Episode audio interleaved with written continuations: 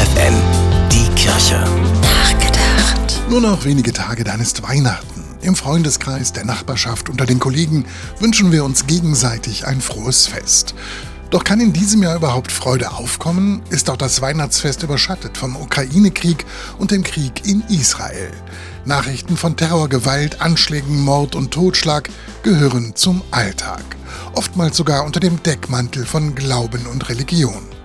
Ja, das Weltgeschehen gibt zurzeit kaum Anlass zur Freude. Umso mehr kann Weihnachten in diesem Jahr zum Hoffnungsfest werden. Denn was vor 2000 Jahren in einem Stall bei Bethlehem begann, hat die Welt verändert und kann sie immer wieder verändern. Und jeder kann dazu seinen Beitrag leisten. Denn Frieden beginnt im Kleinen, in der Familie, der Nachbarschaft, den Freunden, den Kollegen. Und er breitet sich aus, wenn jeder friedlich, respektvoll, tolerant und mitmenschlich handelt.